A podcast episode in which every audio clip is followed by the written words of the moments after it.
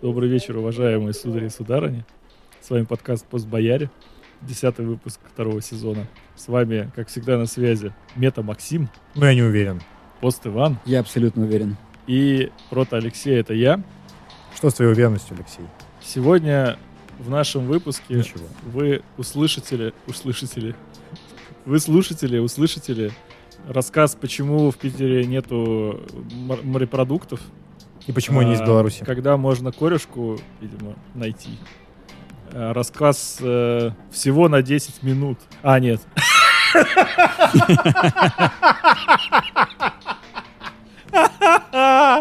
У тебя там Нет, написано, на 10. что рассказ на 10 минут, так смотришь, там 40 минут. Нет, там просто, там просто пометка стоит э, на 44 минуты, а следующая пометка на 51. Но еще через 3 минуты снова та же пометка стоит. Рассказ про квас.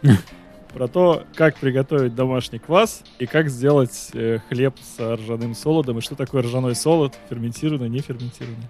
И даже Вот, подсказка, также мы- где купить сразу 10 килограмм ржаной муки.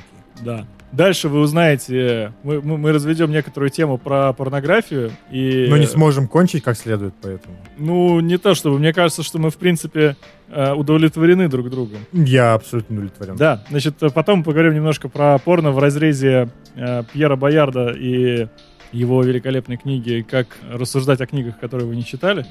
И вообще о творчестве в мире, когда автор помер. И где заканчивается порно. Вот такие вещи. Потом я расскажу немножко про книжку Быкова «Июнь», которую я недавно прочитал. Точнее, прослушал в виде аудиокниги, но неважно. И что-то мы еще о чем-то в конце попердим. Про то, что такое критика. Ну да, в общем. Закончим тему, которую начал Максим практически. Да. Очень. Вот. Ну ладно. Так что устраивайтесь поудобнее. Са- Садитесь поудобнее, если вы слушаете подкаст сидя.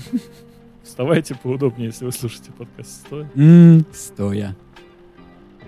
О, господи, у меня чайки за окном раскричались. Чайки. меня, тут- у меня тоже орут, ага. Проклятые чайки! Чайки Господи, Ивана прям за окном летит. Да, она большая?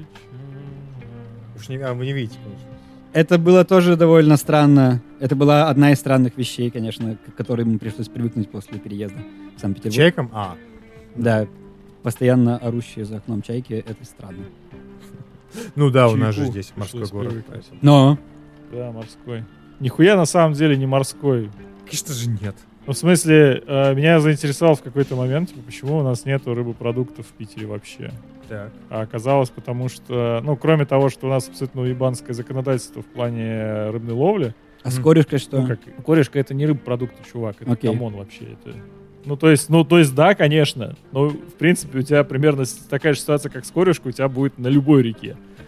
То есть Окей. на Вуоксе, на которой я вырос там практически, да, там есть сниток, который идет вверх тоже по течению, по реке. Он же Тоже каждый маленький. год, там, типа, в мае. Ну да, это мелкая-мелкая такая рыбешка, но она очень прикольная в засолке. Ну, на самом деле, и суп из нее свежий, очень вк- вкусный, но вот. Какая рыба? Сниток. Сниток? Сниток, да. Нет.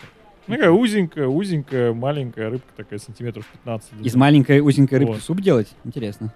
Ну да, да. Так она там ее кидают прямо с головами, в принципе. Ее даже потрошить не надо. А, Раньше то есть э, сниток, а теперь тикток. кости не, не страшные, да, у нее? Быть, Нет, ну так блин, ну как какие там нахер кости там у нее могут возникнуть? Я не знаю. Вот. Ну, в общем, и обычно ее, соответственно, ловят э, и сушат э, потом Ага. себе. Вкусно, он вкусный. Я к тому, что, типа, на любой, наверное, пресноводной реке, я думаю, что реально на любой должна быть. То есть там так или иначе есть какой-нибудь вид какой-нибудь рыбы, которая весной идет на нерест вверх по течению. Ну вот. А при этом у нас нету морепродуктов в Питере. То есть у нас нету там, ну, морской рыбы. Вообще никакой. Никаких там этих, я не знаю, там, Креветок? огурцов, креветок. Креветки у нас э, белорусские. Моллюсков, моллюски а, осьминогов, омары. кальмаров. Это все у нас белорусское, да? Да. Несмотря на то, что мы находимся на море. Не, они из Белорусского моря. Э, Оно не все белорусское, есть Белорусского и моря? мурманское довольно много. Есть финское, естественно, там Финское. всякая красная рыба. И есть, по-моему, даже что-то Владивостокское, потому что... ну, Финская, которая, хули нет. которые стоят на том же самом море чуть-чуть подальше. Да. Ну да. Это у нас есть. а- Ага, хорошо, хорошо. Да, Я- да, ну, и на самом деле абсолютно нелепая ситуация. Я просто в какой-то момент в прошлом году, я начал изучать, потому что, ну, знаешь, пока ты смотришь с берега в акваторию Финского залива. Из берега, в смысле, из города. Ну Вот. Ты как бы смотришь, ну там, ну там что-то плавает. Какие-нибудь там танкеры проплывают, там, какая разница тебе, если ты не морской человек, тебе, в принципе, ну, от- отличишь, может, парусное судно от непарусного судна и там моторку. И все. А когда я начал выходить каждый день, ну, уже в акваторию так довольно далеко добираясь, я начал замечать, что там прогуливающиеся есть суда, и есть э, разнообразные грузовые, технический флот, есть э, эти большущие паромы, которые в Хельсинки уходят, Мгм. но нету, собственно, рыболовецких вообще ни- никого практически. И почему я их замечаешь? Потому что, ну, ты же надрачиваешься, научиваешься этим всем э, опознавательным знаком, учишься распознавать суда там и по огням в море, и по фигурам там и так далее. Сюда, Вот. туда. И я смотрю, блин, ну реально нет. Ну, то есть, как бы, если бы они были, я бы их заметил. Ну, там, тральщики какие-нибудь, там, еще какие-нибудь, там, знаешь, с развешенными снастями и так далее. Их нет. Я поспрашивал, никто не, не видел нигде. Я, меня начал интересовать прям совсем этот вопрос, я начал гуглить. И оказалось, что у Куда нас пропали все есть очень-очень небольшой рыболовецкий флот в Питере. Мгм. Вот какие-то там, видимо, единицы судов. Потому что у нас невыгодно иметь свое судно, рыболовецкое. А почему невыгодно? Потому что все, даже те, кто э, рыбачит в Финском заливе, они ездят продавать в Хельсинки или в Эстонию свою рыбу. Потому что, согласно нашему законодательству, ты такое количество проверок и всякому дерьма должен сделать, когда ты свежую рыбу хочешь продать на рынок, Мгм. что она уже успевает за этот момент испортиться. Вот. И получается, что ты типа, либо ты заезжаешь, ну, заходишь к нам и начинаешь оформлять свой улов, и тогда ты, может быть, там через неделю-две тебе там, ну, выпустят документ о том, что ты можешь, значит, ее продать, и ты продашь там какую-то уже не очень свежую там замороженную рыбу. Вот. Либо ты ползешь в условные Хельсинки и просто продаешь ее там, причем еще и получаешь денег за это больше. Вот. Причем в евро. Причем в евро, да. И у нас до Кронштадта вот эта вот маркизова лужа, Э, она из-за того, что Нева выносит всякие глинистые и пески, вот, то там дно не особенно интересное. То есть там, в общем-то, особенно рыбы-то нет. Ну, в смысле такой морской жизни, как вот Мгм. там в условном Египте, да, там морская жизнь. Там. Ну вот, то, что вода Чё-то еще мы как-то очень пресная. резво перенеслись э, с Кронштадта в Египет. Я что-то даже не ожидал. Не, ну я просто к тому, что, типа, когда ты представляешь себе, там, типа, морская жизнь, да, там, как у Жак Ива Кусто, там, в Одиссее. М, Там прям шапочка. куча рыбы, кораллы, вот эта вся фигня, там, знаешь, все радостно плавают, там, и... Из таких кустов всегда просто радостно сачком. плавает. То есть я так и представляю, что я приеду куда-нибудь там в Египет, в Красное море, Да, окунусь со шнуркелем, а там уже кусто такой, привет, кого? Вот, и причем я его под водой узнаю по красной шапочке, очевидно. Да, конечно, да. Было бы классно. А та, та же самая история, на самом деле, во, Вла- во Владивостоке.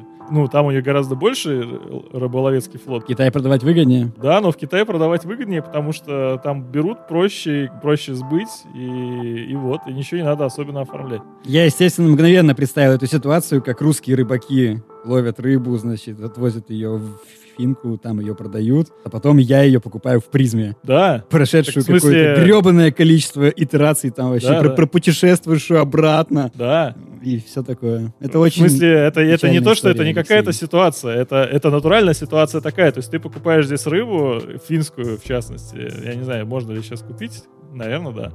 Ну вот, которая реально вылов... как нефиг делать, выловлена нашими рыбаками, с наши, с которые стоят в Петербурге. Вот. Но вследствие того, что настолько уебанское законодательство, прям реально вот, ну там в морской сфере у нас прям уебанское Ну, законодательство. в плане уебанское, но в Вот. смысле, если тебе говорят, что, йоу, нечего продавать здесь всякое говно, сначала убедись, что оно не говено, разве что плохо? Ну, понятное дело, что то, как это работает, это плохо, но желание проверять больше, это же как бы... Ты Ну, то понимаешь, в есть чем дело? У них же- Предполагаешь ли ты, что в финны, покупая та- рыбу, та ситуация. проверяют ее Да. меньше? Я не знаю. Может, они там эти безумные какие-нибудь, у финнов много безумных вещей, на Прос- самом деле. Простой ответ на этот вопрос. э, проверяют они ее так же, но просто более эффективно. Вот и все. А, Окей, окей. Это Да. получается незаконно плохие, а типа, Так. бюрократия плохо справляется со Народец? своей функцией. Гнилой. Демократия. Гнилой, да, да. Гнилому народцу гнилую рыбу. Да. Потому что рыба, рыба гниет со своего народца. Как-нибудь так, да. О, да. Ну, на самом деле, слава богу, что у нас есть прекрасная Беларусь, которая почивает нас и мидиями, и креветками, и всем таким, что бы мы без них делали. Спасибо. Блять, у меня есть охуенно, у меня тут э, сыр фета, на Так, котором штамп белорусские традиции. Ну да. А у нас Ну, много... бел- У нас по- дохера белорусского сыра же сейчас. Не, ну просто типа А, ну сыр типа фета. греческий сыр, да? Ну, да. Греческий сыр фета, белорусские традиции. Да. ну, это, кстати, не так уже смешно и удивительно, потому что у нас же есть этот... э, Был еще, на самом деле, по-моему, до санкций даже у нас было в магазинах везде Бонфеста, там маскарпоне и прочее, прочее, прочее. И это всегда было Мгм. белорусское, поэтому Бонфеста. Они продавали еще до этого, то есть достаточное количество лет Ну, уже. кстати, с сырами я тоже изучал, свои. почему, почему у нас такая ситуация тяжелая с сырами. Вот. И-. Так, все, я, я уже представляю себе август, Алексей пошел сыр варить.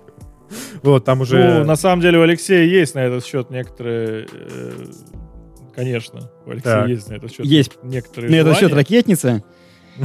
Да, и ведро с песком. Но это если надо что-то тушить. Вот, Вася но надо... Ну давай, я еще пока Алексей, не занялся. Мне реально очень интересно, если у тебя есть короткий, Алексей, короткий ответ на этот вопрос, я бы с удовольствием послушал. Почему российский Почему сыр говно, Алексей? Иван, у Алексея только А. длинный, поэтому Я смотри, знаю, либо я знаю, я пытаюсь, всю длину, я либо пытаюсь сократить с часа 40 до полшишечки 50 не минут. получится. Не отвлекай не меня, на полшишечки вообще. Два, два маленьких ответа, и Алексеев ответ огромный. Да, Короткий ответ в том, что у нас исторически не умели. так. Вот, а Нет традиции, научиться о- окей, для- принято. Так. Да, просто для того, чтобы научиться, нужно, ну, соответственно, время просто учиться, да? И у тебя получается, что, как во всем абсолютно везде, чем короче итерация от, ну, от там, создания до сдачи продукта, да, че- чем короче вот это промежуток времени, тем больше итераций за э, время ты можешь прокрутить, и тем быстрее ты научишься. Поэтому у нас уже неплохие сыры молодые, которые мягкие, которые быстро делаются. А вот твердые сыры, которые стоят дольше, их надо делать дольше, у нас еще дерьмовые, потому что просто мы еще не успели научиться, как следует их делать. А если ты возьмешь какую-нибудь условную моцареллу там или домашний сыр мягкий, или вот эти, я не знаю, честно, я не специалист по этому дерьму, у меня жена большая любительница, ну вот, но она говорит, что вот, ну, вот эти Я вот молодые сыры мягкие, они э, прям у нас прям уже хорошие. С твердыми пока грусть, да. Но вот твердые, там длинные итерации, там Твердые нужны самые традиции. нужные, блядь. Ну да. Вот, так Твердый, что короткий длинный ответ. Хорошо, Алексей, спасибо тебе. У меня, у меня еще есть вопрос просто вообще не с хуя. А, нет, сначала у меня есть за- забавный комментарий, что я в Питере с 2016 Есть вопрос с хуя, а есть вопрос Да. не с хуя. Я в Питере Давай. с 2016 и по какой-то причине я один раз ел в жизни корешку, и это было в Калининграде. Вот, причем мы в 2017 в Калининграде, причем мне понравилось. Но я ни разу даже не вспомнил. Напомните, пожалуйста, когда вообще сезон корешки и, и где ее поесть вообще? Ну вот он закончился. как-то. Закончился? Март-апрель. Отлично. Ну, Ну, Ну, не то, что март, Next апрель. time. Maybe кажется, next time. Апрель-май, скорее. Апрель-май скорее, да-да-да. Вы- хорошо. Вы be Хорошо. next Ну, time. на самом деле сезон корешки обычно дорогается просто потому, что на улице появляются лотки, продающие корешку. Вот и все. Ну, я, естественно, не хочу ничего покупать ни в каком Не, лотке. не, дело Я не в том, хочу что ты в не хочешь каб- покупать А лотки что? или хочешь. Кабак Ты его там. видишь. Если ты его видишь, значит уже все, сезон начался. в кабак. Ну, если ты заходишь в кабак, то у тебя в кабаке будет временное меню с корешкой всегда. Ну вот. Просто Ну вот, вот.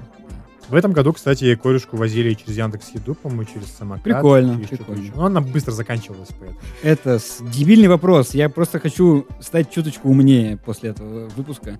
Скажите, пожалуйста, вот пиво немецкое, да? Так. Импортное, соответственно. Стоимостью 78 рублей, например, за банку.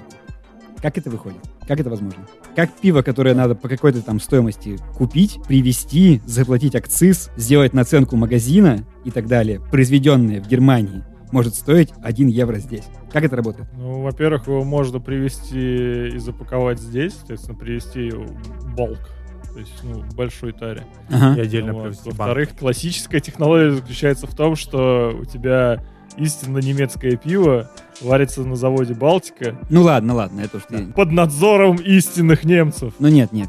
Естественно, нет. Естественно, я это не называю никаким немецким пивом. Это, естественно, российское пиво, если оно сварено в России.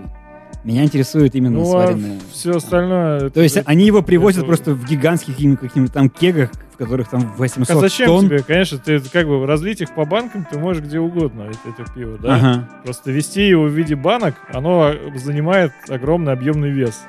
Это просто невыгодно не потому, что растамаживать, а просто потому, что у тебя как бы либо ты везешь цистерны этого дерьма, либо ты везешь ее как 2 миллиарда банок.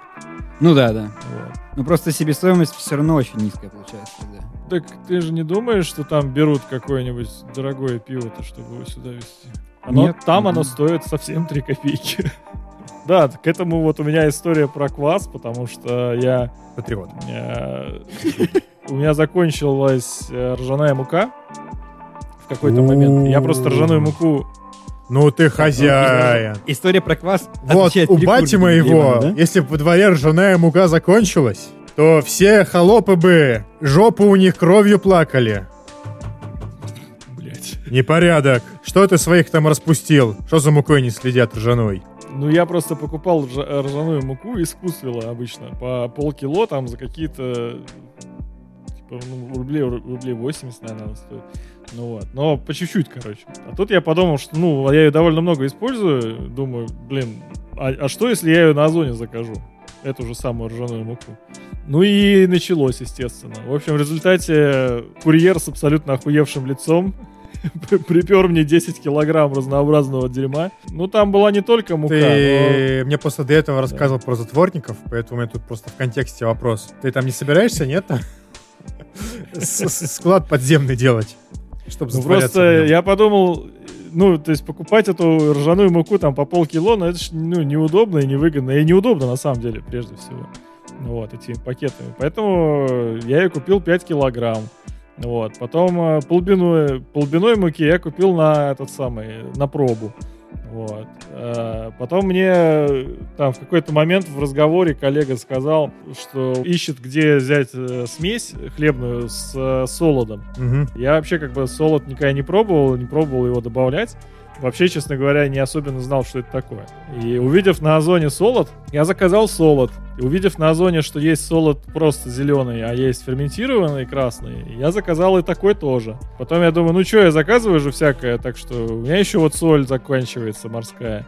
Вот, соответственно, морской соли.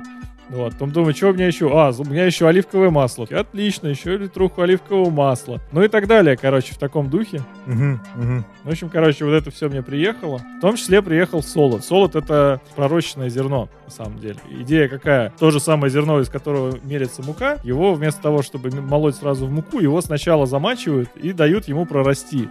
А фишка в том, что вот когда ты ставишь опару, например, да, ну вот, собственно, закваска, вот эта вся история, это, по сути, ну, разрезание, Максим любит эту фразу о том, что это разложение, разрезание ща, искус- ща. э, Да, да, я приготовлюсь, и ты это скажешь максимально эротично. Давай, я готов. разрезание глютеновой молекулы. Ну, ты как-то только что взял и убился настроение. Сказывается, что у меня подписка на Pornhub закончилась, и я ее не обновлял. В общем, короче, э, значит, обычная закваска и опара, и дрожжевое, собственно, брожение — это разложение дрожжами, э, лактобактериями Мне глютеновых, ну, глютена, господи, всех этих питательных веществ, которые находятся в зерне. Я Просто люблю, питательные вещества большой. на тот момент уже перемолоты в муку. Но дело в том, что когда зерно прорастает, любое, так хлебушек? семя, оно, собственно, вот этот самый эндосперм, из которого М. которые его питательные вещества, оно, собственно, точно так же ферментирует. То есть оно тоже оно начинает раскрываться, образовывать некоторые ферменты и, собственно, превращать эндосперм в, э, Крем-пай. в крахмал и крахмал в сахара. То есть, по большому счету, процесс химический очень, ну, не процесс похож, а результат процесса похож. То есть э, зерно превращается в сахара. Вот. А в случае с дрожжами, соответственно, ну, в общем, тоже сахара, а потом молочные кислоты. И вот, собственно, этот самый солод, это вот такое пророщенное зерно. А он добавляет вкус. Вкус и вот эти вот всякие разнообразные ферменты. Дополнительно его могут еще раз ферментировать, расферментировать, еще раз ферментировать. То есть его замачивают, и при температуре 50-70 градусов, довольно долго, там десятки часов, э, его, значит, э, без, без доступа к кислороду греют. Он получается такой красненький. И вот, собственно, вот этот вот высушенный и перемолотый солод, который ферментирован, он имеет запах как раз вот, который вы представляете, когда говорите про ржаное что-нибудь. Вот этот вот запах кваса, такого характерного, Это, собственно, и есть запах ферментированного солода. В хлеб его добавляешь, э, во-первых, у тебя хлеб становится коричневый, такой прям шоколадного цвета, а во-вторых, э, у него, ну, соответственно, обретается такой аромат и вкус соответствующий вот этой вот ржаной. Это очень вкусно. Но тут я подумал, хей, раз у меня есть ржаной вот этот вот солод ферментированный, из него же по-любому можно еще и квас соорудить. Я, соответственно, поставил еще квас по рецепту, сделал. А бабка твоя квас настаивала, нет? Тут Нет, квас настаивал только я. Мне, А. мне было лет 8, наверное, там, ну, в общем, в детстве. Я как-то нашел рецепт кваса. Мне очень захотелось приготовить. Ну, просто я искал рецепт э, кваса хлебного, который там, про который я слышал, рассказывали. Бабушка рецепт кваса не знала. Я нашел ну, собственно, квас вот этот вот, это те же самые, в общем, наши старые любимые лакты эти бактерии с дрожжами разлагают что-нибудь, содержащее сахар. По большому счету, вот это вот и есть квас. Просто в самом простом случае ты смешиваешь дрожжи с сахаром и просто в воде их разбодяживаешь и даешь им как следует прокислить эту воду. Там будет некоторое количество углекислоты, ты ставишь это в холодильник, у тебя получается такой газированный напиток. Все остальное до- добавки разнообразные. Вот доба- добавление солода, добавление чего-нибудь еще там, изюма и прочих вещей, это просто для вкуса. Да, ну, в общем, я приготовил квас на ржаном солоде, на ферментированном, да, получился, мне показалось, что крепковат. А, и я начал переживать, что с антидепрессантами его нельзя. Ну, по шарам-то дает, И, нет? Слушай, сложно сказать. То есть... У Алексея такие- закаленные шары. Во-первых, у Алексея закаленные шары. Во-вторых, ну, я бы... Я, я больше переживаю, мне кажется, когда я его пью. И из-за этого, может быть, как бы у меня ощущение, как будто мне еще по шарам дал. Дали. В общем, я на всякий случай решил, что я его не буду пока пить. И жене не буду давать его пить. Твои что- истории, Алексей, это пиздец. Вкусно или нет? Э, слушай, ну да, достаточно вкусно. Я бы не сказал, что идеально, например. То есть вот он, до вот идеального кваса, который из вкусвела хлебный, который за 100 рублей литр, он еще не дотягивает чуть-чуть. Хотя близко. Но, ну, это по-любому вкуснее, чем любой как бы квас, там, типа хлебная страна, край. Хлебная страна. Дина. Подкаст «Постбояре» пора Как они там называются? Ну, как вот эти там обычные квасы, короче. Квас Никола. И плюс к тому я его готовил с минимальным... Вот что, ради чего, в общем, это все затевалось? Затем, чтобы приготовить квас с минимальным содержанием сахара. Чтобы, блядь, не пить эту сладкую водицу бесконечно. А как тебе пришло в голову отказаться от стандартной системы, где на банку на- на- на- надевается перчатка, Алексей? А э, что такого? В смысле, а зачем? У меня, я, я не, не, не в перчатку. У меня, во-первых, банки нет. А во-вторых, перчатку он надел надрочила. Вот и все. А перчатка Да. была Во-вторых, одна. перчатка надрочили. Все, все перчатки надрочила ушли. Во-вторых, А меня- во-вторых, иди нахуй. У меня эмалированный бидон двухлитровый. На него как будто перчатку тоже особо не наденешь. Он широким горлом. Мне кажется, это сразу не true, Леш. Это как-то сразу не канон, без перчатки. Так нет, зачем надевается перчатка-то на Ну, банку, что по большому перчатка счету? зиговала, очевидно. Ну, можно для этого, конечно, но вообще надевается за тем, чтобы у тебя одновременно не попадало ничего снаружи, Мгм. но при этом был allowance под то, что у тебя углекислый газ образуется в жидкости внутри. Чтобы у тебя как бы там крышку не срывало, но в то же время, чтобы она была. За этим надевается перчатка. И Не там, знаю, мне типа, просто кажется, что вот смотреть на эту раздутую адскую вот эту вот перчатку с мыслью, что... Потом это блин, просто что, прикольно. Бля, сейчас ебанет, сейчас ебанет. И она ведь не ебанет, и все будет хорошо, ну, и у тебя получится квас. Вот, мне кажется, что это половина удовольствия. Ну, я, я говорю, у меня просто не было исторически никакого опыта. Вот у меня был опыт только с... э, я говорю, мне там было совсем немного лет. В детстве совсем это было. Наверное, ну, 7-8 лет, да, мне было. И я нашел рецепт, э, который предполагал э, то, что у нас было на даче. А на даче у нас был ревень. Поэтому я готовил ревеневый квас. Бабушка мне выдала как раз вот примерно вот для, такой, для таких вот целей, покупавшуюся, видимо, стеклянную бутыль, там типа литров 25, наверное, какую-то тяжеленную бутылищу. Но при этом я хотел готовить немного, типа литров 5. Но просто из-за такой бутыли готовить там внизу литров 5 было странно, поэтому я там нахуярил типа литров, наверное, 10-15. Но, естественно, я их Маленький, выпить не успел, хотя... Алексей нахуярил 15 литров Ага. кваса. Что? Так ну, а что Сколько такого-то, да, тебе понадобилось но- раз бегать э, колонки, чтобы За водой? набрать? Да. За- на- в, кол- на- в колодец, да. Да, Ну, а сколько раз ты, ты бегаешь, что ты Ну, в бегаешь, 8 за лет тебе ведрами. вытащить ведро воды из колодца, я не знаю, вау. Или ты в 8 лет был такой же, как сейчас? Так нет, ты же его вытаскиваешь не руками, ты же его это рогатиной вытаскиваешь. Как она там называется, я не помню. Ну, Ну, ты такая, один фиг, сколько там штука литров? ручкой. 10, 15 это ведро. 12 литров 12, в ведре да, обычно. 12 Плюс- килограмм. плюс. Ну, вот рычаг-то большой, так что можно его вытащить. Другой вопрос, что его тащить, а тащить, по-моему, 8-литровыми. Я, у меня в де- совсем в детстве, когда мне было лет 5, у меня были такие маленькие ведерки, 4-литровые, мне кажется, из-под э, банок с вареньем, видимо. Мгм. А потом уже мне было позволено перейти на, на просто ведра 10-литровые. Ну и, соответственно, вот ты там сходил два раза за водой. Короче, я нахуярил этого кваса, но дело в том, что выпить я его не смог в таком количестве, и он уже начал бродить дальше, и бабушка его потом отдала на брагу местным алкашам просто за, за, за постройку чего-то, я не помню чего на участке. Это была лучшая брага в жизни алкашей. Они хотели узнать, где достать еще. Но маленький Алексей, во-первых, уехал с того Крафтовая брага. Крафтовая. Ревеневая. Получается, Мгм. пе- первый, даже будучи маленьким, Алексей уже кентов поил брагой. Неплохо. Как я начал готовить квас, думаю, блин, вот в детстве я мечтал приготовить этот хлебный квас. Я попробовал один раз у кого-то, мне сказали, да это на хлебных корках настаивается. Я говорю, так что, типа, берешь хлебные корки и все? Они такие, нет, там берешь, короче, тыры-пыры, тыры-пыры. Я такой, типа, о, блин, ебало, ну тогда ладно. Но при этом я вспомнил один раз, когда я реально готовил прям квас-квас делал.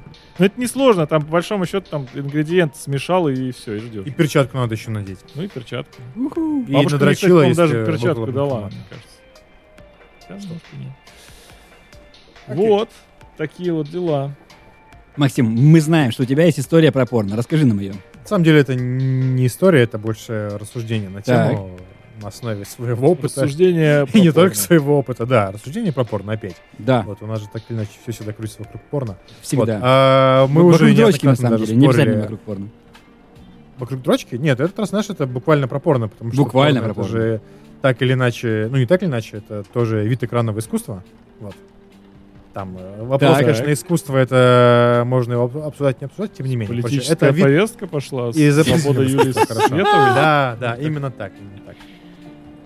Нет, я просто э, пустился в рассуждение и пришел к забавному выводу, что на самом деле порно ведь по своей сути это вид экранного искусства или изобразительного искусства, если вам так проще, который заставляет зрителя быть максимально, то есть, да, максимально честным к самому себе.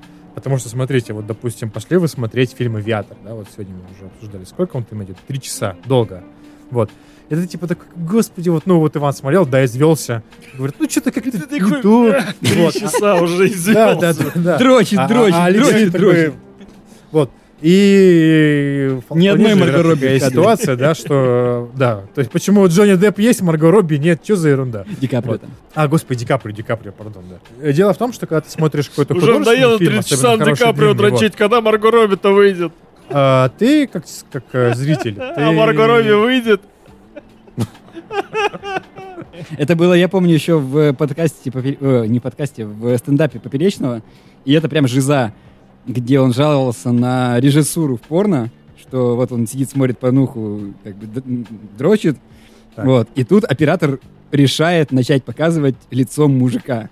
А, Вот. ну это И- обязательно, конечно. И да, да, да. Вот. И ты, и ты такой, и как бы, ну ты же занят, как бы ты же не хочешь переключать, да? И ты думаешь, что ну ладно, сейчас он его чуть-чуть покажет и дальше займется делом, да? А он его показывает и показывает. И получается, что ты как бы, ну, вот. Извини, да. Окей, да. Мне А, кажется, знаешь, еще мужик смотрит на тебя и знает, что ты тоже на него смотришь.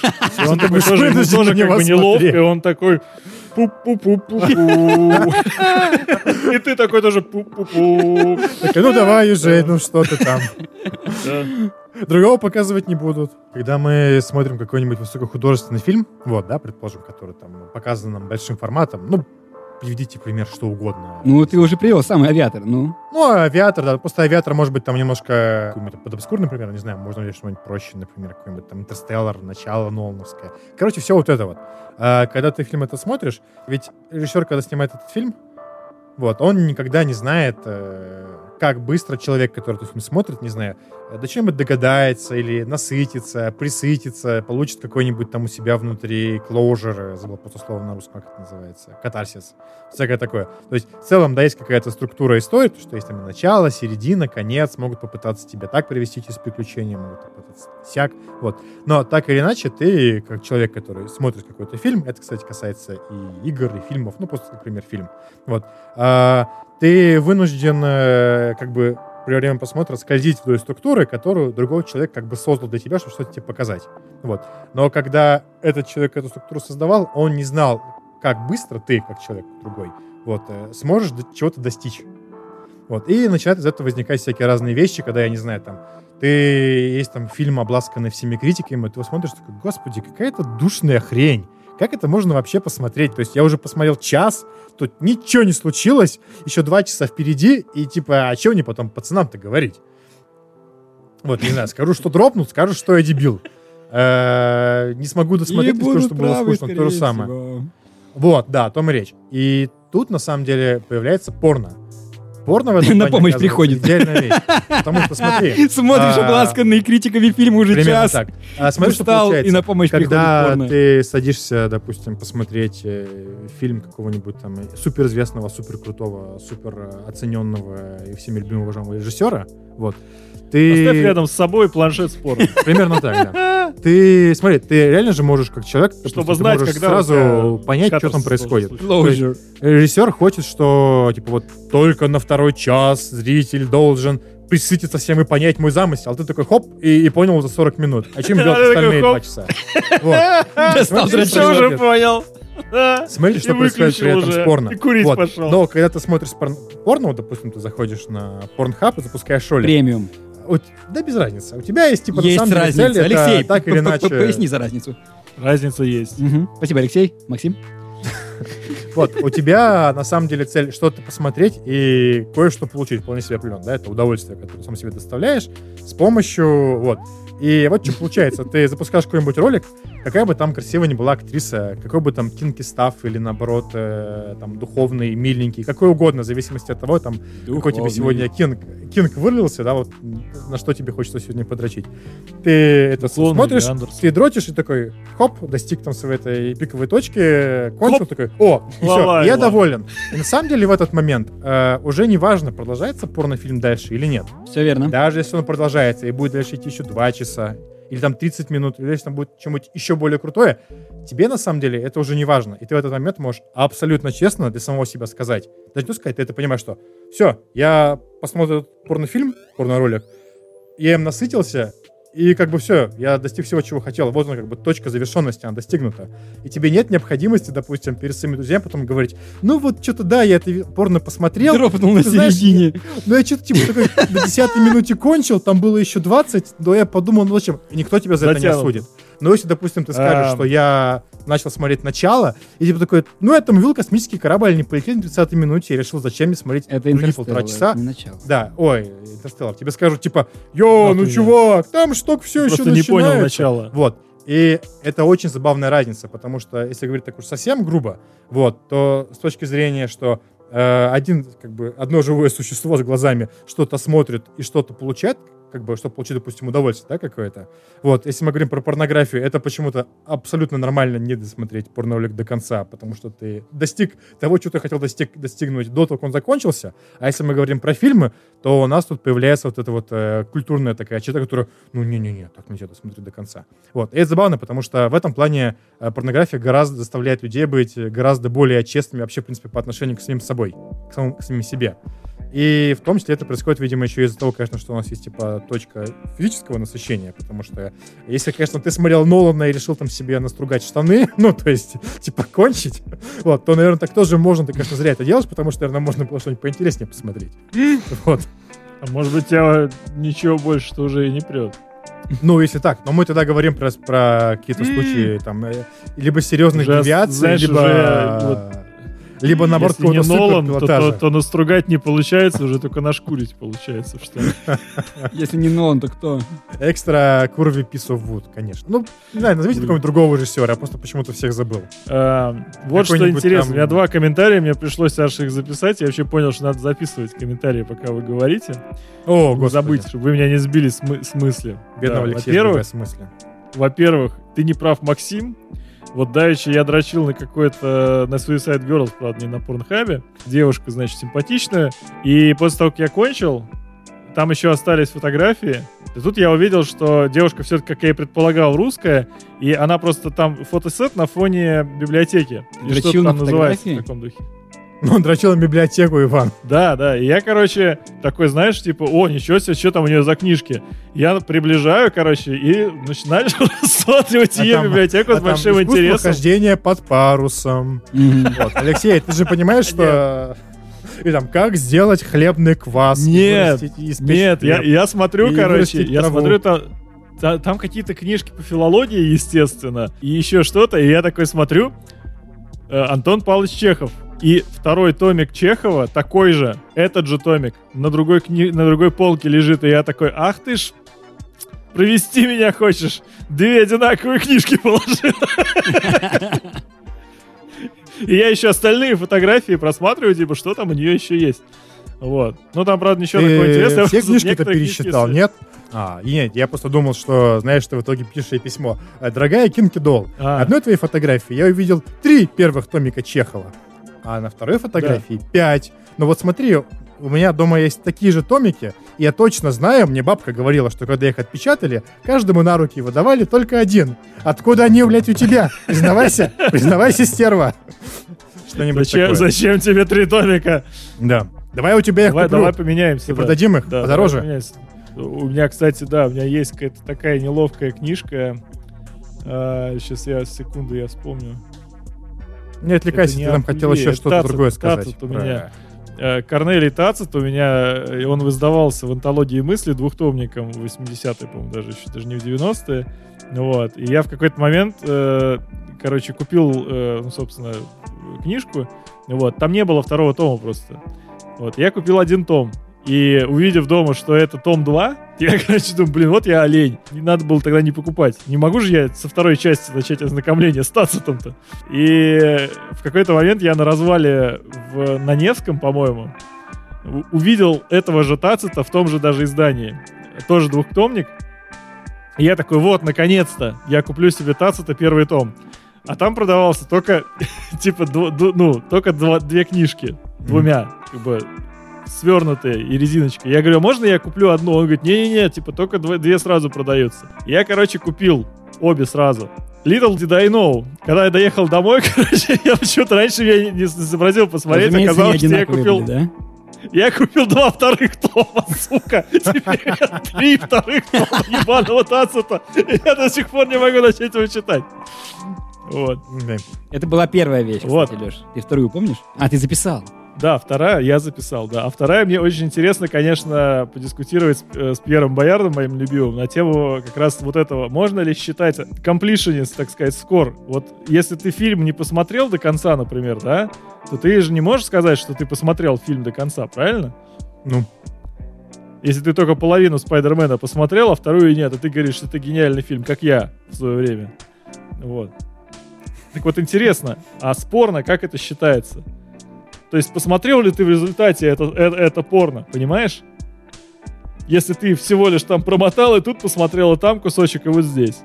так это как раз таки Я, интересно, например, потому что тут можно попытаться ввести критерии. А, ну, не по Боярду, чтобы... Что же понять, значит посмотрел, да? А для чего Для ты на чего самом ты деле его посмотрел? Вот, потому что что ты хочешь Ну, то есть для чего ты смотришь? считал, можно ли, можно ли эту же мерку примерить к остальным произведениям искусства, да? То есть, Конечно. э, ну, то есть вот, допустим, ты играешь в игру, и ты в какой-то момент ее забрасываешь. Означает ли это, что ты просто уже кончил по поводу этой игры, и все? То есть тебе как бы неинтересно. А, вот что еще, кстати, вот я, то, что я собирался записать, но не записал, потому что забыл.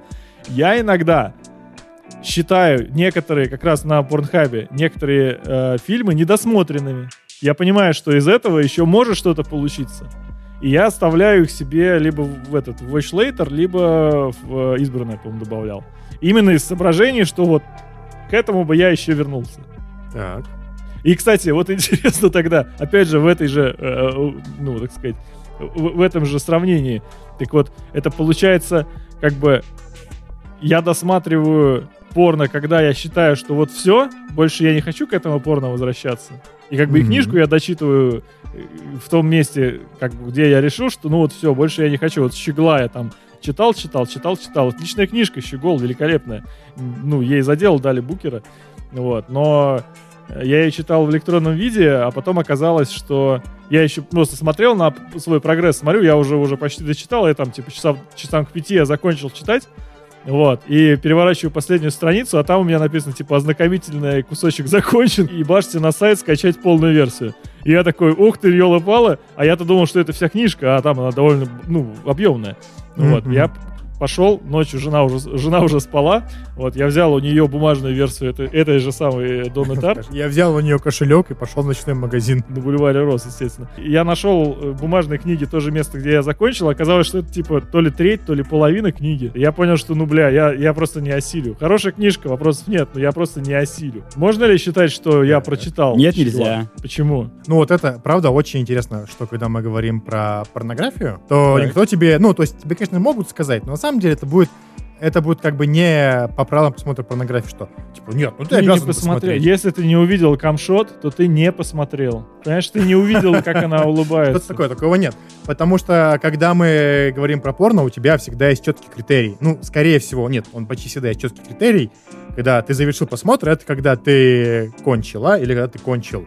Или когда ты кончило, если ты не то, и не то. Вот. Но когда мы говорим про художественную литературу, фильмы, книги, игры, вот тут появляется что-то другое. То есть, условно говоря, ты, опять же, я уже сказал то, что ты, конечно же, можешь, на- ты, конечно же, да, можешь на, на этот, распускать себе в штаны при просмотре чего-то, вот.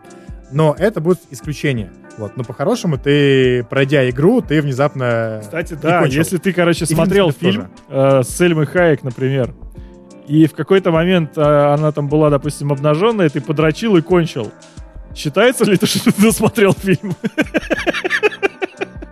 И, кстати, то же самое, наверное, можно применить и к подкасту. Вот, если ты только его нажал, послушал Сразу там, не знаю, кончил. 5 минут, да, и сразу... Не-не, услышал, как Алексей говорит про нарезание глютеновой молекулы сексуальным голосом. Да. И кончил. Считается ли что ты прослушал подкаст? Не знаю. Ответ, уважаемые слушатели, нет. Нужно поставить лайк, подписаться, написать комментарий, вступить в чат «Бояре трогают бояр» и отправить ссылку на подкаст в свой личный чатик с друзьями, в свой рабочий чатик и в свои соцсеточки тоже опубликовать. А то у нас так и будет до сих пор 61 просмотр. Как ты бросил щегла вообще? Что за хуйня? Это- Давайте не отвлекаться от порно. Ну, я А? говорю, я бросил щегла, потому что, ну, сколько уже можно было. Я, это реально было 5 часов утра, я, я рассчитывал, В что... вот- смысле, сколько уже можно было? Очень Слушай, интересно. да, понимаешь, опять же, меня на самом деле очень, мне очень сильно заспойлерил а, вот этот вот прогресс-бар, который был у меня ну, внизу электронной книги. Он мне показывал, сколько процентов я прочитал. Просто маленькой полосочкой. Без всяких этих самых. И я просто, знаешь, когда читал, у меня был такой квантовый эффект наблюдателя. Я смотрел, ну, как бы рефлексировал сюжет из соображений, что вот сколько осталось до конца. И как бы в моей голове, в принципе, все сходилось. То есть книжка действительно могла в этом месте кончиться. Ну, то есть Могла, могла. модернистская конч- книжка, она может вообще, в принципе, в любом месте кончиться, и ты как бы уже дол- должен сам додумать. Так вот, дорогие слушатели, пожалуйста, не будьте как Алексей. Тарт, Щегол э, действительно не зря отдали ей Букера. Великолепная-великолепная книжка, которая немножко в вас что-то обязательно поменяет. Заметь, Пьер Бояр об этом и говорит. Чем отличаются, after all, наши с тобой отзывы, да? Я сказал, что замечательная книжка, не зря ей дали Букера. Ты сказал, что замечательная книжка, ей не зря дали Букера.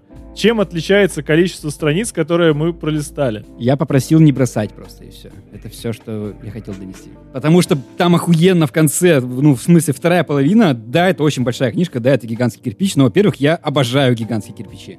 То есть, если уж я сел читать, то я рад, что меня будут развлекать и радовать, и делать мне грустно тысячу страниц, а не 300. А во-вторых, в «Щегле» вторая половина как бы ничуть не менее мощная, чем первая, что меня очень сильно обрадовало, удивило, и, и вообще это был прямо шикарный опыт. Плюс это был, э, опять же, интересный опыт даже не благодаря самому Щеглу, а благодаря тому, что это была первая книга, которую я прочитал вслух. Ты ребенку читал ее, что ли, блядь, ты совсем охуевший. Такой, блядь, папа, может лучше киша давай спой. Ты заебал. Я спать хочу. Папа, На 6 очереди- утра. На очереди до чтения Улиса. Да. Это вторая книжка, которую я прочитал его вслух. Ну, смешно, вот, но во- во- вообще это связано, конечно, с сыном, когда он родился. Собственно, мы, мы, мы придумали такой себе досуг с э, женой, то есть ложились спать э, все как бы втроем, и я вслух читал книгу. И выбрали «Щегла», вот, то есть я, я ее полностью прочитал от начала до конца вслух. Мне тут тоже это отдельно очень сильно понравилось. Ну, я подумал, что, может быть, стоит, да, за- добить щегла, ну, или вообще заново его переч- перечитать, переслушать просто в виде аудиокниги, потому что его как раз легко, по-моему, найти в виде аудиокниги.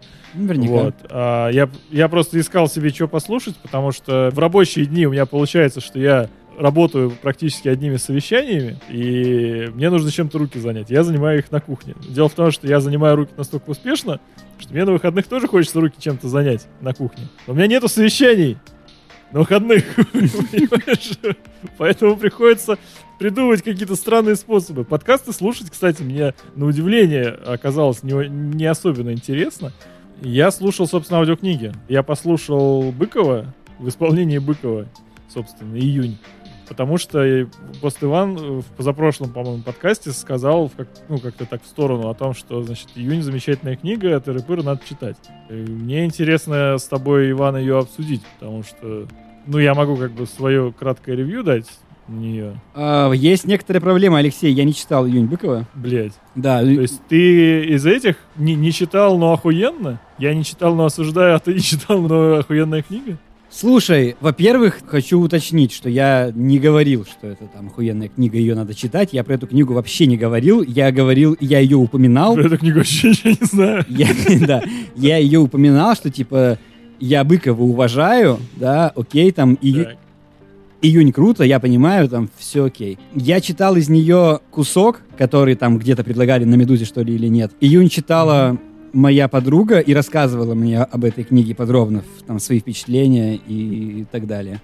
И я читал рецензию Галины Юзефович, и я помню, что дали премию «Большая книга», да, Быкову, и помню, типа, впечатления в своей френд-ленте, что, типа, да, понятно за что, да, молодец, там, сделал то-то, то-то и то-то. Это не, не читал, но охуенно. Ну, ну, просто вот по впечатлениям других людей, так скажем, я примерно представляю, что это книга. Поэтому я с большим удовольствием послушаю твой рассказ. Странно, ну точнее, как не то, что странно, Юзефович, да? Я думал, что Юзефович. Ну, в общем, неважно.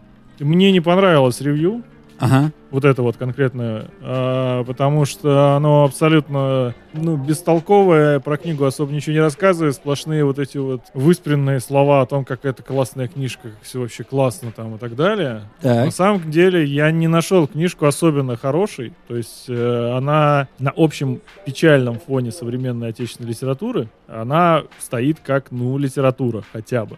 Ну, то есть, типа, если сравнивать ее с, э, там, не знаю, Прилепиным, или какой-то такой вот еще прозой в этом духе, то, ну, это, это хотя бы похоже на литературу. Но, с другой стороны, это такие довольно бестолковые страдашки, если прям взять вот это все, сложить там в одну какую-то цепочку, значит, там, не знаю,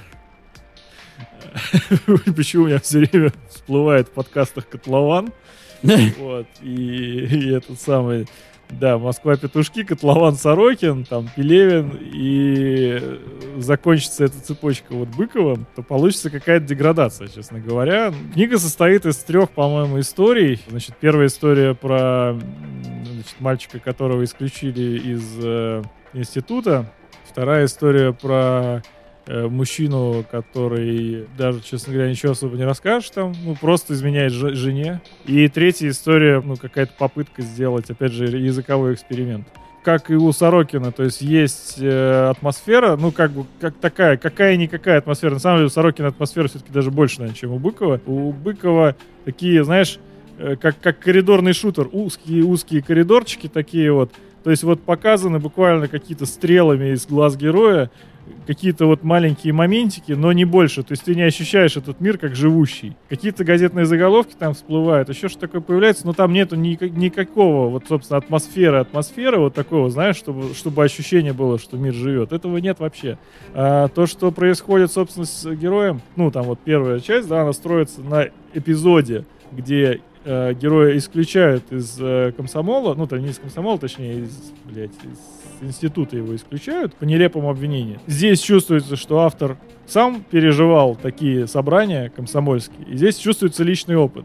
И там есть жизнь, появляется вот в этом эпизоде, но дело в том, что после этого, после вот этого эпизода, на котором строится как бы часть, на самом деле ничего не происходит с героем вообще. То есть, ну вот он и дальше, как бы, вот он ходит там и страдает. Все это заканчивается войной, знаешь, у меня реально ощущение, что вот у него вся вот эта вот история как бы с тем, что это предвоенные годы и так далее, она выбрана в качестве рефлексии вот этого поколения наших родителей, да, то есть это первое поствоенное поколение, собственно, чистые бумеры, вот, бэби-бумеры после войны, которые, то есть это поколение самого конца 40-х и, собственно, 50-х годов до, до начала 60-х. Это вот бумеры классические. Ну, конечно к которому, собственно, и относится Быков, э, это, ну, как попытка рефлексировать людьми, для которых война никогда не присутствовала, но всегда существовала вокруг. Вот это вот, как бы, ощущение войны, которая вроде бы прошла, но она все еще идет, вот это, как мне кажется, июнь — это попытка рефлексировать вот это вот, как бы, чувство и вот эту вот, собственно, атмосферу. Но он ее пытается рефлексировать через довоенные годы, о которых, я так понимаю, у него никакого представления особо нет. Ну, кроме как бы чисто исторического. Ну, в смысле, образования его исторического. И это выходит довольно неловко, потому что, ну, как бы, где нет опыта личного, да, там и как бы и, все разваливается. То есть, ну, вот он пытается что-то там нагнетать, но оно никак не нагнетается, все равно все разваливается. Кроме того, насколько я понимаю, это вообще, возможно, болезненная тема для Быкова, для самого, потому что у него, я слышал некоторые его странные очень высказывания по поводу значит, там, э, ну, женщин, да. Несколько мизогиничные высказывания, но такие, они не то что мизогиничные, понимаешь, они анахроничные сегодня, но они абсолютно в порядке вещей для того поколения, к которому он относится. Я э, в прошлом году мы вели лодку из Кронштадта в Петербург с дедом, ему там 66 лет. И он абсолютно адекватный живой дед, и мы с ним разговаривая про там ЛГБТ-тему, просто меня заинтересовало, что вот он думает он, в общем, достаточно как бы либерально относится, да, но в какой-то момент у него переклинивает, и он начинает говорить про то, что, ну, как бы я не против, чтобы они там, типа, ебались у себя там по домам в жопу там и так далее. Человек современный, для него это странно, но для человека его поколения это даже очень даже хорошо, что он аж до, до такого, до того, что их не надо там стрелять, никого убивать, да, но, допустим, для Быкова тема мизогинии, как мне кажется, несколько странно выглядит для нас сейчас, то есть э, там, собственно, вся первая часть строится на, по сути, том, что сейчас точно назовется э, таким насилием над женщиной. Но там чувак пытается приставать к девушке, прижимать ее там в углу. Вот. И когда она говорит нет, он воспринимает, что она на самом деле говорит да. И пытается ее там что-то, но у нее ничего не получается, она выходит, как бы все, все расстается нормально, вот. Но из-за этого там раскручивается целая история о том, что он ее пытался изнасиловать. И дело в том, что потом э, несколько раз к этому есть возвраты, и очень неприятные возвраты. То есть там прямо идет какая-то красной нитью просто проходит тема возбуждающих ударов женщины по лицу Ох. во время секса там. Да, то есть, ну, там герой, он прям типа пиздит эту женщину, чтобы у нее кровь пошла из губы там и так далее. Он от этого дико возбуждается, и при этом это положительный герой, по идее. Ну, в смысле, реально. Типа хороший, интеллигентный мальчик. Ну, то есть, ну вот его это возбуждает. Как бы и она тоже, в общем, не то, чтобы сильно против. И она там вот, значит, такая вся из себя, блядь, шалава.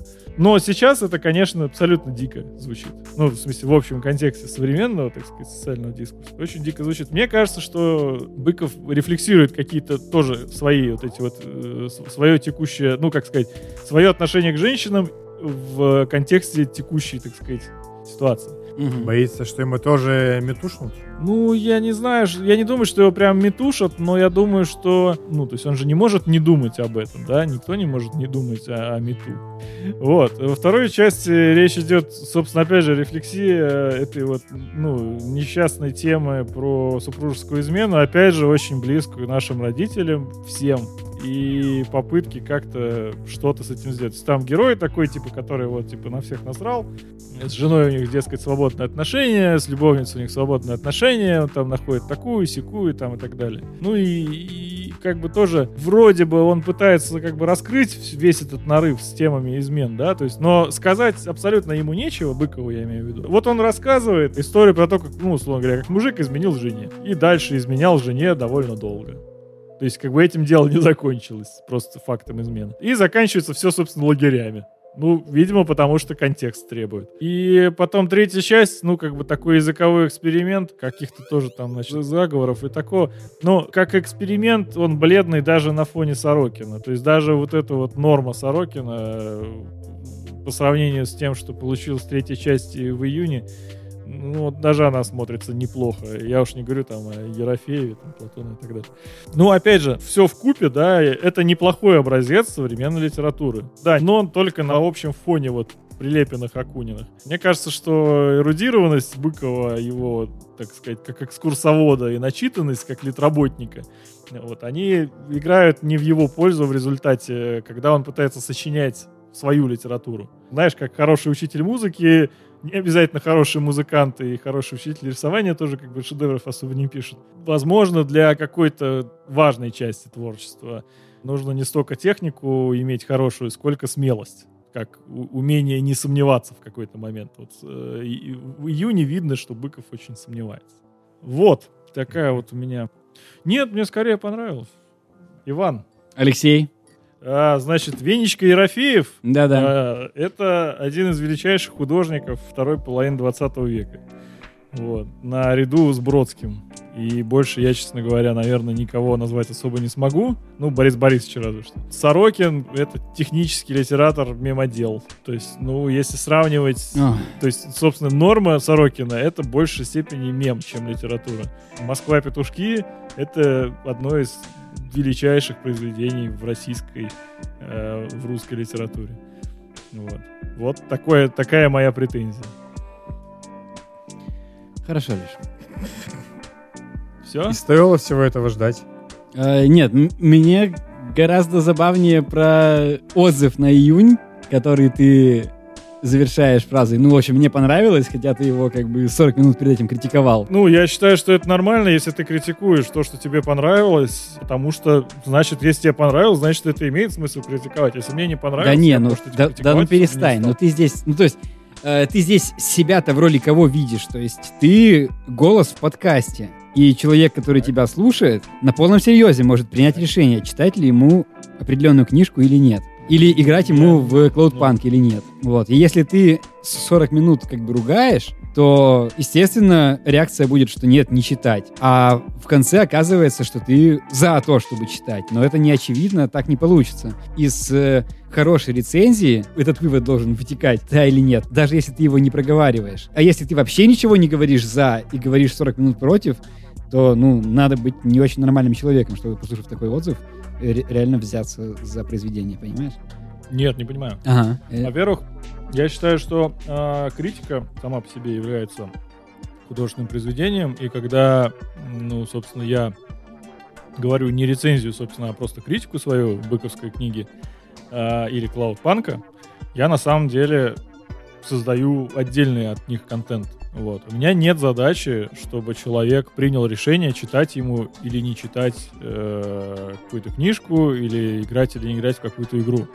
Ну вот. Если он, послушав меня, э, пойдет читать или играть, хорошо. Если не пойдет, Конечно, он не пойдет. Зачем Окей. ты, ты же все обосрал, Леш? мне, э, с моей точки зрения, на самом деле, как раз если вообще чисто эволюционно рассматривать, то если он как раз не пойдет, то есть он согласится со мной и будет далее пропагировать мою точку зрения, продолжать мою точку зрения, да? То есть он не составит своей точки зрения, скопирует просто мою, и дальше, когда его спросят там про, допустим, про книжку Быкова, он начнет пытаться там какие-то мои мысли передать. То с моей точки зрения это как раз вообще окей. Таким образом, я свою задачу вообще успешно выполнил. Моя точка зрения пошла дальше. Если же человек не согласится с моей точкой зрения, ну, во-первых, он может продолжать дальше мою точку зрения только в обратной ее форме, да. Я слышал в подкасте какой-то мудак говорил вот такое, а я считаю, что это не так. Ну так, чтобы начать считать, нужно саму прочитать или поиграть.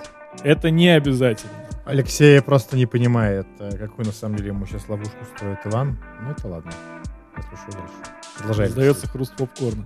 А, Туби вот. пизда. Значит, что, что касается... Может что быть, не сегодня, может быть, не сегодня, на самом деле. Хорошо. Ну, посмотрим. Я вот, я, я немножко грущу, что вы так быстро отказались от темы честного отношения к насыщению, э, к насыщению творчеством и деятельностью другими людьми. Вот это к моей, ну, к моей теме опорно. Вот, но я просто от нее уже отошли только что почувств- почувствовал, то, что вот оно случилось, как бы. Э, Иван еще не выдал Алексея, Алексей еще не закончил, то есть явно еще будет два часа фильма впереди. Но я уже все понял. Вот. А, Это очень забавно. Э, Да, просто поделиться каким-то тезисом и наблюдением, и тут же обнаружить его в том, что происходит дальше. Продолжайте. Ну, смотри, да, я, я считаю, что это окей, если человек не будет читать книжку, потому что задача моей критики, как самостоятельного творческого произведения, не книжку пиарить. Так же, как любая отсылка там в моей речи обычной и необычной, это не, не призыв читать, смотреть, слушать, э, ознакомливаться с какими-то произведениями, мемами, фильмами, играми и так далее. То, что я цитирую, да? То, что я сказал, мысль, которую я предложил о том, что Быков, как представитель своего поколения, пытается рефлексировать какие-то определенные вещи, это самостоятельная мысль. Ее можно рассматривать и в отрыве от книги «Июнь». Просто книга «Июнь» навела меня на эти мысли. Если ты хочешь почитать книгу «Июнь» после этого, почитай. Если не хочешь читать, не читай, ради бога. Мысль от этого никуда не девается. То есть ты можешь с ней спорить, можешь с ней соглашаться и без книги «Июнь». Книга «Июнь» здесь просто повод для того, чтобы размышлять на эту тему. Не более чем. Я не вижу своей задачи кого-то там к чему-то сподвигать. Мне кажется, это абсолютно нормально. Слушай, Леш, ну насчет самостоятельного жанра я с тобой согласен абсолютно, как человек, э, собственно, выросший и воспитанный на журнале GameXZ. Вот. Я вообще категорически за, что текст о чем-то, он может быть действительно самостоятельным э, произведением искусства. Безусловно. Так. Но при этом, если мы вспомним тот же самый журнал GameXZ, прочитав вот это вот самостоятельное, само- самостоятельное произведение искусства, которое было вызвано другим произведением искусства, мы все равно понимаем что-то про изначальное произведение искусства. Это обязательно. Это обязательно должно быть. Ну, что значит, что значит понимаем что-то? Это что ты имеешь в виду? Ну, ты же, наверное, вынес из моего э, монолога про июнь то, что это книжка, да? Этого достаточно? Рецензия Ашота Ахвердиана на Ил-2 штурмовик. Так, так. Взлететь не могу, отстой полный. Да. Вот. Где я, и я ее... Это не, это не рецензия на Моровинд, я ее абзацами цитировать не умею. Но это буквально там какой-то... Что-то там Интересно, что в данном случае я тебя заменяю. про какого-то мужика, который сидит где-то на маяке, на горе, думает о жизни и смотрит, Даже на, это Моровин. и смотрит на пролетающие мимо самолеты. Что-то такое. То есть это буквально вот какое-то... Подожди, так это же, это же Моровин, чувак. Не. Вот. Сидит на холме. Эссе, э, Смотрит на это небо. прямо эссе-эссе, которое, казалось бы, бесконечно далеко от классического понятия там обзора, да, игры. То есть никакой там тебе ценности для жанра, никакого тиграфона там и так далее, у- управление кривое. Вот это все. Ничего этого там нет. Но прочитав эту рецензию, ты понимаешь, что автор абсолютно очарован этой игрой, что эта игра потрясающая, что она вызывает в нем там мысли, чувства, желание писать вот такие тексты. Вот, то есть ты читаешь самостоятельное произведение на основе другого произведения и бежишь в магазин за игрой. Я просто, мне кажется, пошел немножко дальше, чем авторы GameXZ, при всем моем к нему уважении, но мы все-таки стоим на, на плечах гигантов все. Я не считаю, ну даже если они считали, то я не считаю, что хорошая критика обязательно должна иметь под собой хороший объект. Я считаю, что поскольку объект это всего лишь повод для критики, то каким он будет, нет никакой разницы. Хорошее ревью, ну, в смысле, хорошее, хороший текст в журнале GameXZ может существовать и по поводу плохой игры. Безусловно. Смотри, тонкая красная линия по поводу... Я уже не помню, как называлась. Но он же игра, будет отражать. Что он будет отражать? Что игра плохая? Да, что игра плохая, конечно. Так, ну, мой текст тоже отражал, что э, этот самый, э, книжка не очень. Верно. То есть, ну, что я понял про книжку Быкова «Июнь», если бы я про нее ничего раньше никогда не слышал, да? Так. Что это, ну, слабенькая, переоцененная книжка. То есть, естественно, никому не должно в голову... Это буквально то, что я хотел сказать. Никому не должно в голову прийти ее читать после того, как он тебя послушал. Так я не говорю, что ее надо читать. Это действительно, ну, я буквально считаю, что это достаточно слабенькая переоцененная книжка. Ну, в ней можно найти что-то интересное, безусловно, но в целом я не рекомендую ее читать. Зачем же ты говоришь, что тебе скорее понравилось тогда? Ну, потому что я не могу сказать, что мне скорее не понравилось. Мне скорее понравилось. Но это же не значит, что я рекомендую читать. Хорошо. Ну, то есть, ну, я, я подрочил, спасибо. Это ж не значит, что, бля, парни, посмотрите, вот это видео перевернет просто вашу дрочильную жизнь. Возвращаясь к, к Максиму. Да? Макс, ты как сам вообще? Да. Что? Я сижу вас слушаю, что мне еще остается. Я Быкова не читал и не собираюсь пока еще ничего по этому поводу сказать не могу. Тот факт, что Алексей, конечно, книжку раз рекламировал отрицательно, э, призывает. Заметь, кстати, что Иван тоже не читал. Вот. Окей, ну то есть э, я здесь с Иваном согласен, ты действительно э, описал книгу как что-то плохое, и никому читать не рекомендуешь. Вот, но целом ты сейчас как бы сам искал, то, что я никому не рекомендую читать, поэтому здесь все сошлось. Что еще тебе предъявить? Ничего. Быкова все еще не читал. Понимаешь? Да.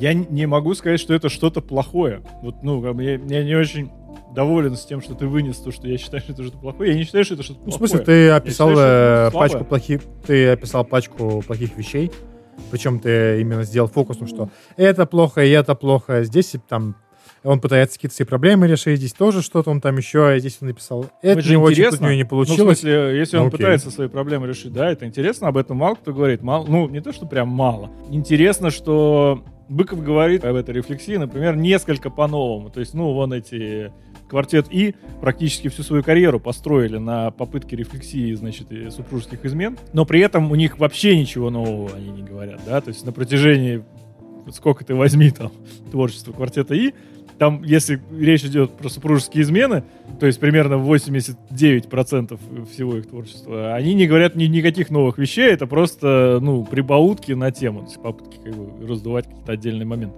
Какие-то более философские их размышления, они стоят об- вообще особняком, то есть там быстрее, чем кролики какие-нибудь там, да, эти размышления о жизни и смерти. А, или поздние, значит, ну вот вторая часть, там, о чем говорят мужчины, кстати, даже вне выборов, там, втором, отвратительном, но там есть некоторые вещи, когда, ну вот, типа, что, что делать, когда ты уже человек, уже после среднего возраста, зашедший в тупик просто своей собственной жизни. А, Но, а, этот, э, как это, прекрасный этот спектакль «В Бореньке чего-то нет». Вот, ну, достаточно новая вещь. Но там, к счастью, про супружеские измены уже ничего нет, поэтому... Быков достаточно интересно в этом в общем ключе э, описывает супружескую измену, как э, какой-то, причем довоенный, да, то есть это там 39-й год идет, собственно, у него там во всей книге, Ам, как люди, э, значит, занимались, по сути, тем, что сейчас у нас называется полиаморией, там, и вот эти все свободные отношения, да, как они выглядели в 39 году. Я не могу ни, ни подтвердить, ни опровергнуть, в данном случае, Быкова, и скорее, наверное, я с ним соглашусь, что это просто потому, что он историк, а я нет, что это вполне возможно имело место в э, исторической реальности 39 года. Однако, э, ну, я это могу натянуть только на свои представления о том, что там Ленин с Крупской пытались там институт семьи разрушить и создать там нового советского этого человека несчастного. В этой конве, в общем, полиамория в 39 году действительно смотрится вполне органично. Хотя нам сейчас может показаться, что это вообще дичь какая-то. В этом отношении, наверное, можно попробовать почитать книжку, но там будет очень много материала, который будет абсолютно не об этом и вообще очень неинтересен вам. Если вам конкретно эта тема интересна, почитайте самое-самое начало второй части. Вот самое так начало делать? второй части, оно ради- радикально. Ну, оно, вы ничего не потеряете от того, что вы дропнете книгу там же, но в целом, да. Окей. Вот, но блог, где мы просим задать вопросы, он еще не вышел. Ну, я честно хотел сказать то, что сегодня у нас будет подкаст с ответами на вопросы, на вопросы слушателей. Вы нам э, так много их прислали. Большое вам спасибо. К сожалению, Алексей не успел смонтировать э, выпуск. Где мы об этом Мы об этом просим. просим. Да-да-да. Поэтому... Поэтому в рубрике «Ответы на вопросы слушателей» у нас не будет ни одного ответа, потому что мы не получили ни одного вопроса. Блин, может мы возьмем э, какие-нибудь, э, не знаю, как обычно в этих случаях делается, вопросы слушателей из интернета? В смысле, любые? А, Хорошо. Да. Давайте возьмем любые вопросы. А, это, Вопросы это, типа, форума. это типа, когда ты в Яндексе набираешь «как» и смотришь, что он предлагает, да? Да. Ага. Нет, я, я, я просто набрал в гугле вопросы слушателей и перешел, э, значит, вопросы слушателей форум. Э, здесь первое сообщение. Уважаемые слушатели, пишите здесь свои вопросы. Да, И- хорошо. А, а, значит, первый вопрос э, задает его Олег Лазо. Напишите, пожалуйста, расписание мероприятий и курсов вашего центра. Расписание мероприятий А, и чё? Олег. И курсов вашего центра. Значит, Олег. На этот вопрос ответить довольно легко. Вот, наш, э, э, наш центр выпускает свои мероприятия почти каждую неделю, но иногда раз в две недели. А, соответственно, в нашем чате «Бояре трогают бояр» заходите t.me слэш постбояре.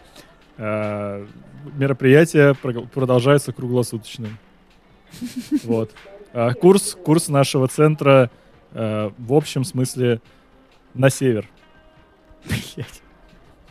Ноль. Ноль. Ноль. Нормально? Я надеюсь, Олег, это ответил на твой вопрос. Очень хорошо, Ваш Алексей. вопрос. Олег, вступайте в чат. Спасибо большое, друзья, за то, что вы опять нас послушали. Вот. э, Мы очень рады, сколько бы вас ни было. Это если, это если Алексей оставит свой пердеж на, на- на то, что вас мало, который он озвучивал в начале подкаста. Оставит свой пердеж на вас, которых Да, мало. по-моему, вас все равно, много, по-моему, вас меньше, но- все равно дохуя. Как бы, вне зависимости от того, 160 вас или там 85 вас. Э, вот, мне кажется, что если для десятков людей важно то, что мы здесь каждую неделю друг другу рассказываем, это уже стоит того, чтобы это все продолжать и делать. Спасибо вам.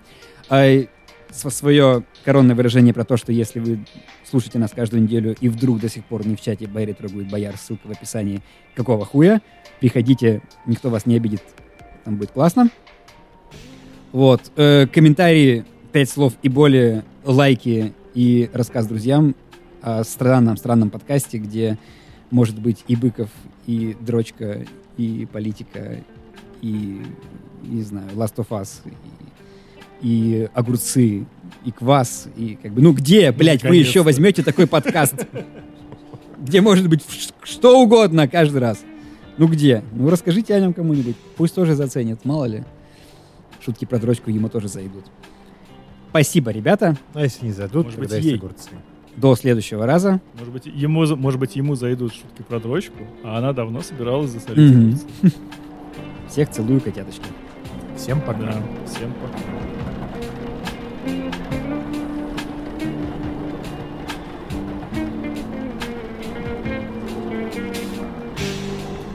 Доставай свою молекулу. М. Покажи мне свою сеть. Я люблю, когда глютен большой.